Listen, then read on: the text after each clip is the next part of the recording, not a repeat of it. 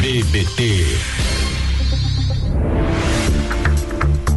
Começa agora a coluna Direito do Ouvinte com o Dr. Paulo Roberto Forbice dos Santos. Oferecimento da Mágio Educacional Lages. É quem mais aprova em concursos públicos como prefeituras, carreiras policiais, ainda jurídicas e diplomacia.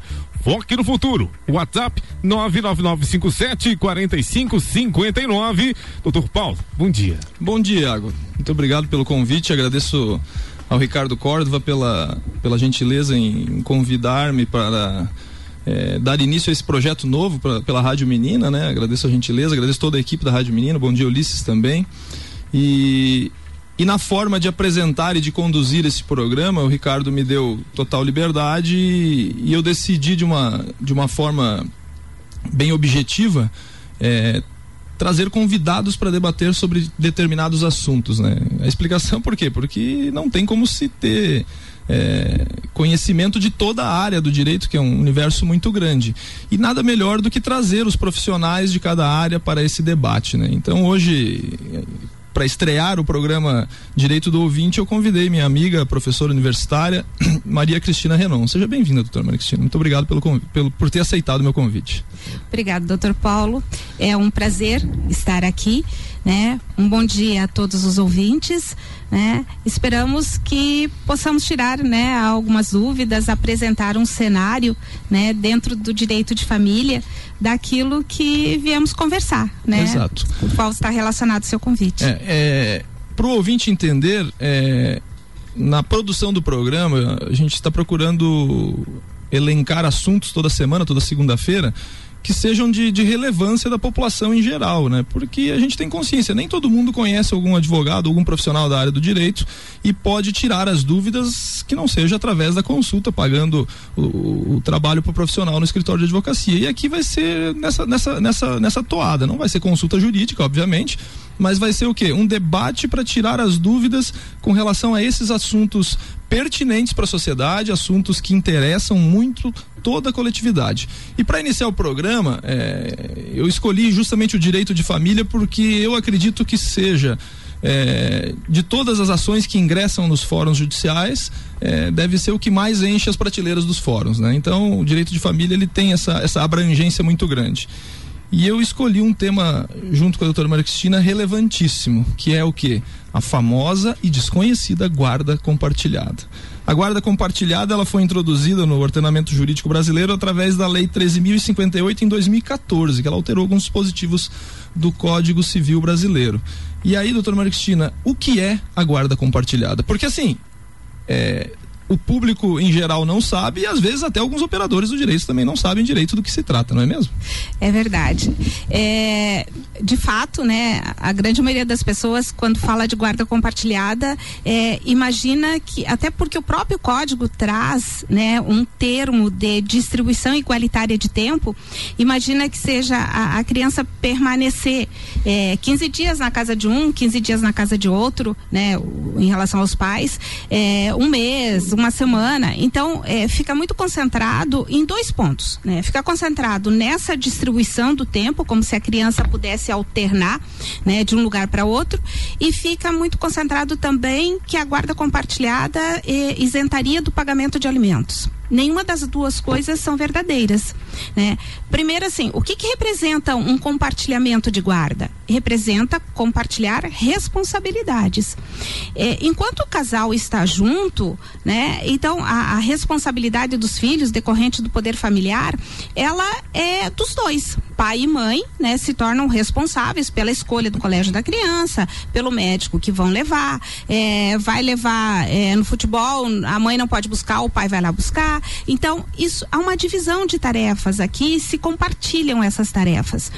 Com a, a cisão nessa união, então, quando há uma separação, aí geralmente é, parece que por uma tradição histórica, né, pelo menos no Brasil, é, a mãe ficaria com toda a responsabilidade e o pai então apenas o pagamento de pensão e aquela visita de 15 em 15 dias, né?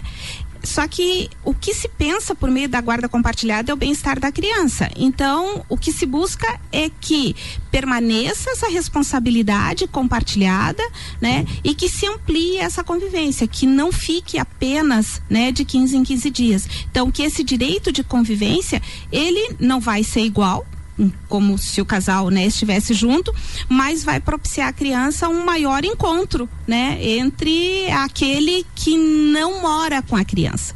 Tá? Porque não é a guarda unilateral, nós temos alguém que é responsável. Na guarda compartilhada, os dois são responsáveis, mas tem um endereço de referência. Então, via de regra, né, quando se decide no judiciário, fica lá estipulado o endereço de referência. E a regra básica hoje é a guarda unilateral ou é a guarda compartilhada, doutora Maria Cristina? Bom, pela lei, tá? Seria a guarda compartilhada. É, a visão dos tribunais superiores, isso vem desde 2011 com a decisão no recurso especial da ministra Nancy Andrighi. Então, se vai até o STJ, aí a guarda compartilhada é o padrão. Tá? Agora, no juízo de primeiro grau, o que, que nós verificamos é que o, o juiz de primeiro grau ele está na sala de audiência junto com aquele pai e aquela mãe que estão discutindo a guarda. E aí o que se observa que se não há um consenso ali naquela audiência, se não há um consenso, é, para chegar, para ambos, né, é, forem é, concordarem com essa guarda compartilhada, dificilmente ela vai ser aplicada e dificilmente ela vai ter efeito. Se há uma divergência já de início e normalmente nas separações, mesmo quando consensual, há, né, um, um sintoma de frustração né? Porque a expectativa é que aquela união dure pela vida toda. Então, quando há o rompimento, há essa frustração e essa frustração geralmente impede é, esse compartilhamento.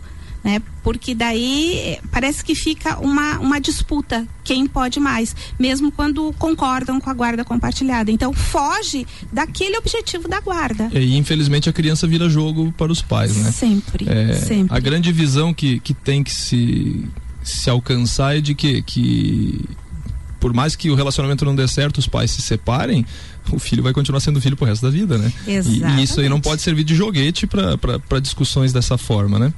Enfim, é, tem uma tem uma, uma dúvida, além de todas que a guarda compartilhada remete, que o que? Talvez algumas pessoas confundam com a guarda alternada também. Não tem nada a ver uma coisa com a outra, não, né? Nada. Tá. Na verdade, sim, nós temos quatro modalidades de guarda, né? A guarda alternada é uma delas e ela não é indicada tá? Por que, que ela não é indicada? Porque é, a psicologia faz os apontamentos de que a criança precisa ter é, um local de referência. Né? Pelo menos até os 6, 7 anos, ela precisa de um local onde ela possa se concentrar. Né?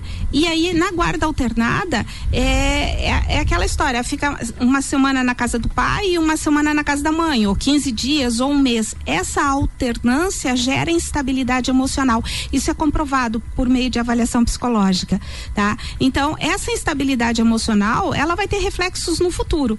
Né? Então, por isso que não, não se indica, né? E no Brasil não se adota efetivamente, a gente estuda a guarda alternada, mas não tem a adoção da guarda alternada, em que pese que há toda essa controvérsia. Volto a dizer, por conta do que está disposto no Código Civil, né? De uma divisão igualitária de tempo, tá? Mas isso não representa a guarda alternada. E as vantagens da guarda compartilhada a senhora já falou. E as, e as desvantagens? Ela tem desvantagem? É, na verdade, é, quando os pais têm bom senso, tudo dá certo né? Mas volto a dizer, quando tem aquela frustração, é, por mais que no papel esteja escrito guarda compartilhada, isso não significa necessariamente, né, que aquele que tem que é, detém a custódia física da criança, então, né, tá no como endereço de referência o endereço do pai ou o endereço da mãe, então aquele vai fazer comunicação, vai discutir sobre a escola, vai comunicar sobre o médico, né, vai trocar informações. Então a, a desvantagem está nisso, que é essa falta de bom senso que impede exatamente esse compartilhamento. Entendi.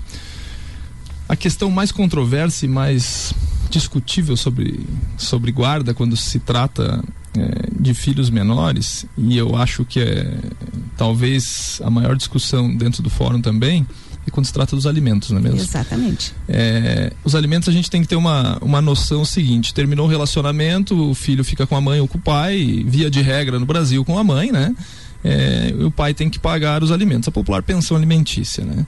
É, a gente sabe que quem recebe acha que é muito pouco e quem paga tá, tá, tá reclamando que tá pagando demais, né? Sempre. Como fica a questão dos alimentos na, na guarda compartilhada, doutora? É, é, teve, eu já tive situações, né, de, de receber pessoas no escritório é, dizendo, ah, eu quero guarda compartilhada porque daí não vou pagar alimentos. Não é assim tá? Então, assim, mesmo na guarda compartilhada, volto a dizer, o que, que é a guarda compartilhada? É dividir as atribuições, dividir as responsabilidades. Então, a, vamos supor, né, vamos inverter uma situação comum. Vamos supor que o endereço de referência da criança é do pai. Então, a mãe vai ter que, dentro da sua possibilidade, arcar com gastos desse filho. Tá? Então, há uma fixação de alimentos na guarda compartilhada. O que pode ocorrer e que tenha acontecido na prática é que é, a mãe, então, né, que o endereço, o exemplo que eu dei, o endereço de referência do pai, então a mãe fica responsável pelo pagamento da escola, pelo pagamento do plano de saúde. Então pode haver um pagamento indireto, não precisa necessariamente ser um valor X que vai ser descontado na folha de pagamento, se tem vínculo empregatício, ou fixado em salários mínimos quando não tem vínculo empregatício, né? Mas a fixação de alimentos tem sempre, não tem como isentar. Até porque o filho é a responsabilidade de ambos os pais. Então, tá então não tem uma obrigação de, de, de, entrega de, dos alimentos em pecúnia, como, hum, como na guarda unilateral, por é, exemplo. Não, mas na própria guarda unilateral, se porventura ficar, se, se for de consenso, se ficar acordado, né, é, há uma, uma resistência é, no sentido da execução. Sim. Porque se eu deixo de forma indireta, eu vou ter que liquidar isso para poder executar se não tiver o pagamento, né? É, mas na guarda compartilhada, quando entra esse consenso, é, o que eu tenho observado é que dificilmente há necessidade da execução, tá? Mas pode ocorrer, então vai ter que liquidar para poder executar. E ali sobre o endereço é, de referência que a senhora falou, é, muitas pessoas já me perguntaram assim, mas na guarda compartilhada a criança vai ter que ter dois quartos, um quarto na casa do pai, um quarto na casa da mãe, a criança vai ficar é, na, na, mesma confusão da, da guarda alternada, né? Ela vai ficar uma semana na casa de cada um? Seria, seria como a fixação do, do endereço de referência? É, assim, a doutrina faz o apontamento de que com essa separação, isso vale também para a guarda unilateral. Essa criança, é, ela precisa ter um local, um espaço dela que ela reconheça como dela na casa do pai e que ela reconheça como dela na casa da mãe. Então, não precisa necessariamente ser um quarto feito especialmente, mas um espaço. Ela tem que ter um espaço que é dela, que vai ter os objetos dela, que vai ter as coisas dela, né? Na guarda compartilhada, aí se torna bem mais importante esse espaço espaço, porque essa criança, depois de uma determinada idade, ela passa, o que a gente observa na prática, é que ela passa a transitar livremente entre uma casa e outra. Tá? Então, não tem esse impedimento. Né? Então ela pode transitar. Então ela necessita especificamente desse espaço. E a escolha do endereço de, de referência, eh, alguns doutrinadores fazem o apontamento da necessidade da avaliação sociopsicológica. Então, o juiz decide, né, quando não tem um consenso, quando o casal não decide, né, por eles mesmos, aí o juiz vai decidir de acordo com a avaliação, né, psicológica e o estudo social. E essa decisão, é, antigamente no código tinha que aquele que detinha as melhores condições, que alguns entendiam como condições econômicas, que não é, são as condições emocionais, afetivas, incluindo, né, as econômicas, mas esse não é o ponto essencial, tá? Então, é, o juiz faz análise por meio do estudo social e da avaliação psicológica de quem tem essas melhores condições, então, para determinar o endereço de referência. Até porque a criança, é, ela precisa, por exemplo, é, numa questão da escola, na questão do, da unidade de saúde Sim. da região, ela precisa ter algum endereço. Você vai fornecer dois endereços, não tem como, né? Não. Realmente tem que ter isso daí. Fica difícil. Uma discussão que eu vejo uma, no estudo doutrinário e, e uma dúvida maior é o que? É, se fixou a guarda compartilhada, os pais chegaram a um consenso e em determinado momento da vida dessa criança, um dos pais, como é bem comum, precisou mudar de cidade para trabalhar. E aí? É, é, antes, antes de 2014, com a, com a, lei de 2008, né, que depois foi alterada em 2014, então é, a, a, jurisprudência entendia que o fato de ter mudado né? Aí foi para outro estado, foi para outra cidade, então não cabia mais compartilhamento de guarda. Hoje, nós encontramos eh, entendimentos jurisprudenciais e a doutrina converge nesse sentido de que o fato de ter mudado de cidade ou ter mudado de estado não representa eh, a não necessidade ou a não possibilidade da guarda compartilhada. Tá? Porque como é compartilhar responsabilidades, então poderia continuar né, como guarda compartilhada. Na prática, sinceramente, eu acho inviável. Tá? É porque não tem São Paulo, é, por exemplo, né? Exatamente. É. Não tem o contato diário, em que pese que, claro, nós temos toda a tecnologia, né?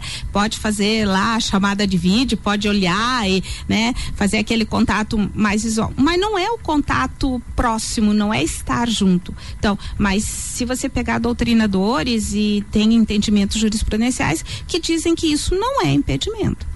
Tá? Então, não tem um impedimento pelo fato de não morar na mesma cidade para ter a guarda compartilhada. Entendi. É, sobre, sobre a prática do juízo de primeiro grau, né? a senhora falou que, que essa decisão é inédita e até é, referência para o Brasil, que é uma decisão do STJ, vem lá de Brasília, né? Lá de Brasília, da, da ministra Nancy. É, a prática no juízo de primeiro grau eu já ouvi de, de, de pessoas de dentro do fórum é, me dizer o seguinte: Paulo, a guarda compartilhada funciona lá na Suécia, lá na Suíça. Por quê? Porque demanda uma certa elevação cultural de quem está envolvido. Porque no dia a dia, na prática, é, a gente vê que o pai não está nem aí e ainda está reclamando que está pagando o, o, famoso 30% do, do, do valor que ele ganha, né? E aí vem a guarda unilateral com a fixação de alimentos no, na, dentro do binômio necessidade e possibilidade e aquilo que a senhora falou fixação de visitas de 15 em 15 dias. É justamente isso que, que a guarda compartilhada tenta, tenta combater. Porque a gente sabe que alguns, alguns alguns clientes, pessoas envolvidas nisso aí, eles ficam justamente naquela angústia, né? Pô, mas eu só vou poder ver meu filho daqui 15 dias novamente. Só que, como fica a realidade hoje dentro do juízo de primeiro grau? Será que ainda se continua é, com essa visão de que só funciona se as pessoas forem equilibradas ao ponto de conseguirem discutir responsabilidades. É, na prática hoje, é, como funciona no primeiro grau? Aqui onde as coisas acontecem, onde tem audiência, onde o juiz olha para a cara da, da, da, parte dentro do, do, do, do fórum. Olha, é, já fiz audiência com o juiz que é favorável à guarda compartilhada. Então, na audiência, já chegou a dizer, né, é, em cidade próxima daqui, chegou a dizer que, ah, se os pais não chegarem no acordo, eu vou fixar a guarda compartilhada, porque o meu entendimento é de acordo com o IBDFAN, né, e de acordo com o entendimento da ministra Ana Sendrig, vai ser guarda compartilhada, tá? Mas também, a, o que eu observo, a grande maioria dos juízes de primeiro grau, é, volta a dizer, eles estão ali na audiência. Então, as pessoas estão discutindo na audiência e as pessoas se revelam numa audiência. Às vezes elas tentam se maquiar, mas elas acabam revelando, da volta, da volta, da volta, e elas acabam se mostrando como são. E, e já escutei também de juiz, né, no sentido de que, poxa, se eles aqui não conseguem conversar calmamente sobre o direito do filho, imagina se fixar uma guarda compartilhada. Então, assim, eu não tenho nenhuma pesquisa feita, mas me parece, pelos contatos, pela atuação profissional e per, por ouvir, né, de outras comarcas, outros colegas, que ainda prepondera a concessão quando depende de sentença que o juiz vai fazer, né, vai dar a sentença, é, me, me parece que prepondera a guarda unilateral. A guarda compartilhada, ela vem muito do consenso. Né? Então, quando você apresenta lá o acordo que ambos concordaram, né, em promover uma guarda compartilhada, mas a, a realidade é que é, o brasileiro ele é passional. E deu certo, realmente, pes as pesquisas mostram isso, que deu certo nos países. A, a, primeira situação de guarda compartilhada foi na Inglaterra, foi na década de 60. Né? E depois, é, ela tem sucesso na Inglaterra, ela tem sucesso nos Estados Unidos, tem sucesso no Canadá, mas no Brasil é uma luta constante. Se você vai fazer uma especialização em direito de família, né, sempre tem lá uma matéria tratando da guarda compartilhada e mostrando as vantagens da guarda compartilhada, né? Porque isso tem que e, e os próprios professores, os próprios doutrinadores dizem que precisa aprender. Né? Então isso precisa insistir para que as pessoas possam aprender, porque na visão dos estudiosos, o melhor para os filhos é a guarda compartilhada. Eu particularmente não são todas as situações que, que eu acho que a guarda compartilhada é compatível. Tem situações que realmente não tem. O advogado tá conhece seu no, cliente, né? é, né? O advogado tá conhece seu papel, cliente. É, exato. Tá o advogado conhece seu cliente e sabe como pode acontecer. Né? Eu já lembro de, de situações em que eu disse exatamente isso na sala de audiência. Eu disse, olha, vocês têm que se entenderem aqui com relação às visitas, né?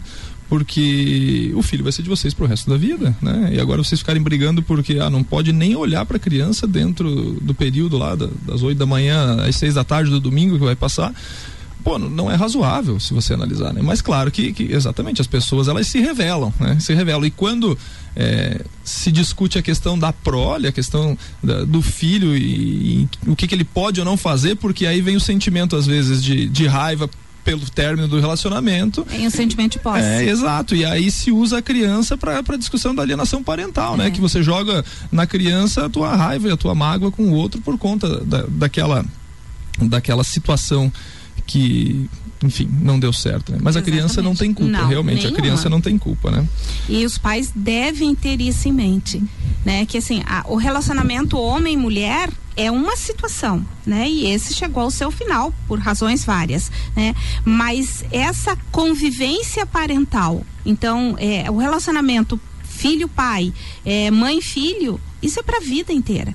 E, e, tudo que se faz, e aí eu sou mãe, né? Então, aí contribuo, né, como mãe. É, o que a gente faz na infância dos filhos, né, é o que eles vão ser né, lá no futuro. Então, se eu quero um adulto bem resolvido, se eu quero que seja meu filho seja um adulto feliz, um adulto realizado, eu tenho que tomar cuidado com esses atos, sabe? Então, pai e mãe tem que ter em mente isso, que serão pais e mães até né, o final dos dias. Esse não tem como devolver. Sobre a atuação dos juízos ainda, né? É, lendo alguns julgados, algumas coisas, me chamou a atenção o seguinte, e, é, e é esse é o debate que eu, que eu, vou, que eu vou provocar. É, digamos que a mãe queira ter a guarda compartilhada e o pai não. Obviamente que se não chega a consenso, o juiz vai sentenciar. Né? E às vezes sai a sentença do juiz numa guarda unilateral. Né? E o pai vai exercer o direito de ação dele, né? A gente não sabe qual vai ser a decisão do tribunal e se for bater no STJ, digamos que nesse nosso exemplo fictício vai cair na mão da ministra Nandri, Nandri né? Que foi a pioneira aí, né? Certamente ela vai deferir a guarda compartilhada. Como vai funcionar? É, o, o, próprio código diz que é, não haverá a concessão da guarda compartilhada se um dos pais manifestar vontade contrária. Tá? Então, se um deles não quer a guarda compartilhada, então não cabe ao juízo fixar a guarda compartilhada. Tá? E, e, e me parece assim, ó, que eu insisti, porque aqui nós temos tem que haver o consenso, tem que ter a vontade dos dois. Eu até pode, né? Então chegar lá, né, e dizer assim, não, a guarda vai ser compartilhada, mas volta a dizer é no papel. Porque na prática não vai ocorrer esse compartilhamento. Daí é que, aí vai voltar para o judiciário para discutir. Ah, mas a guarda era compartilhada, né? Ah, eu consulto ele sobre a escola, ele não diz nada, ou, ou ela, né? Tá? É, eu consulto sobre o médico, não diz nada. Então, como é que a guarda é compartilhada? Tem que ser compartilhada, ele tem que participar ou ela tem que participar? Não vai dar certo. Então, realmente, na guarda compartilhada, os dois vão ter que é, exercer essa guarda. Os dois têm que ter a vontade de exercer essa guarda. E eu acredito que enquanto pai e quanto mãe, ambos deveriam realmente ter a vontade de contribuir para o, para o sucesso do filho, para o crescimento do filho. Então, dá para se denotar por tudo que, pela experiência, pela prática do dia a dia dos tribunais, que depende de uma evolução da sociedade. Depende. Depende da evolução depende. da sociedade. Se a sociedade, se os pais não evoluírem a ponto de entender a, a relação deles enquanto pais dessas crianças, a criança é quem vai sofrer. É, é, isso? É isso. E outra coisa só que até esqueci de falar, é, doutor Paulo, é, na guarda compartilhada também a possibilidade da fixação do direito de convivência tá? Então também a possibilidade de ficar lá a criança, claro que de forma mais elástica, então de forma mais ampliada, tá? Não apenas dos finais de semana. Então durante a semana, é dois dias na semana, o almoço ou janta com a criança, ou a criança dorme na casa, né, daquele que não detém a sua custódia física, mas geralmente se faz para evitar conflito tá? Porque dependendo do cliente, sabe que, a, que vai gerar conflito se tudo não ficar estipulado, infelizmente. Mas é, é assim. a grande, na verdade, assim, eu vejo pela prática do dia a dia, que a grande discussão gira em torno dos alimentos. Geralmente. É, é o, o, o, professor, até o professor Littner, que deu aula para mim, foi seu colega uhum. no Uniplac, ele usava a expressão sobre o nó górdio da questão, né? Nó górdio era, uhum. era um nó que ninguém conseguia desfazer, né? E como é que eles fizeram o nó górdio? Alguém pegou uma faca, foi lá e cortou, pronto. Então a grande questão do, do, do onde pesa na questão da, da, da, relação com pais e filhos e, e, pai, mãe e filho é a questão dos alimentos, né? Porque repito aquilo que eu já falei aqui, quem recebe acha que é muito pouco e quem paga acha que está pagando demais. Né? Sempre. E que o dinheiro não é destinado e que o dinheiro é usado para outra coisa. É, exato. O que o dinheiro é usado para outra coisa. Então, assim, é, é uma consequência o pagamento de alimentos, óbvio, né? Porque você tem que criar o seu filho. Né? E principalmente quem está com a guarda dele efetivo, Exatamente. que vê quanto custa, né?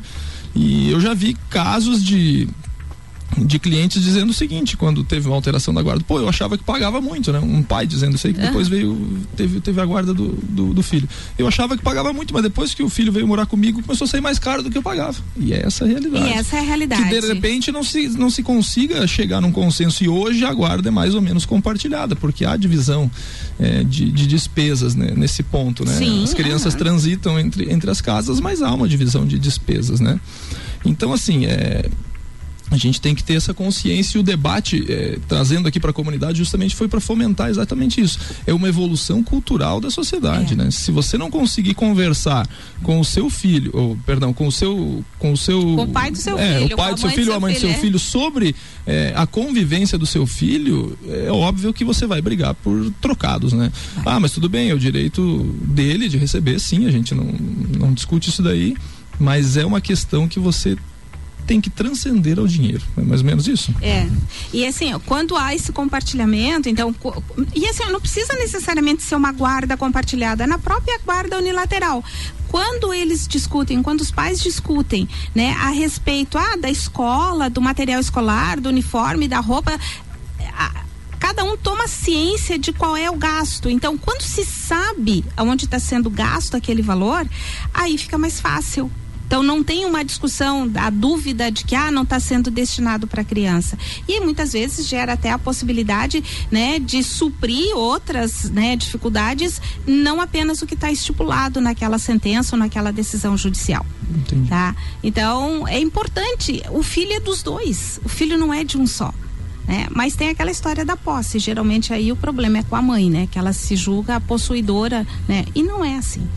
Doutora Cristina, nós temos mais alguns minutos. A senhora tem alguma coisa que gostaria de falar que, que a gente não abordou aqui sobre a guarda Eu compartilhada? Só gostaria, né, de, de chamar a atenção de pais e mães que o que prevalece é o melhor interesse dos filhos. Então, esse filho necessita da companhia daquele pai e necessita da companhia daquela mãe. Então, eles precisam dos dois né? Então não é de um apenas. Então, né, que os pais possam, né, cair em si, verificar que quando afastam, estão fazendo mal para o filho. Né, e não prejudicando né, o pai quando é a mãe que afasta, é. mas está prejudicando resumindo, o filho. Resumindo, o diálogo é fundamental, né? como em Com qualquer certeza. relação que você tenha, seja, seja relação é, de convívio dentro de casa, relação profissional, é, a relação até com o vendedor de, de, de pão da padaria, a relação precisa de diálogo. Se você não externar o que você precisa, o que você quer, você não vai conseguir. Né? Exatamente. Né? Doutora Maria Cristina, muito obrigado pela sua gentileza de vir eh, aceitar o desafio de vir até aqui debater de um, de um assunto é, delicado, né? A, a, guarda de filhos, tratar desse, desses assuntos é uma questão delicadíssima, né? Muito obrigado por aceitar o meu convite, por vir aqui hoje abrir a, a, a história da, da, do direito do ouvinte aqui na Rádio Menina.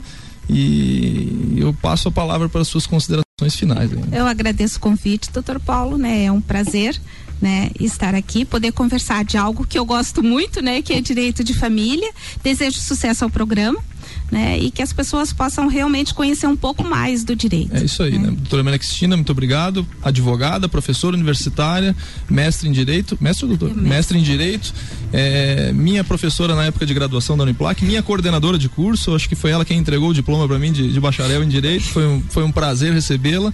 Agradeço também ao, ao Damásio pelo, pelo apoio aqui. Semana que vem retornaremos às 7h55 na Menina FM para o BBT News.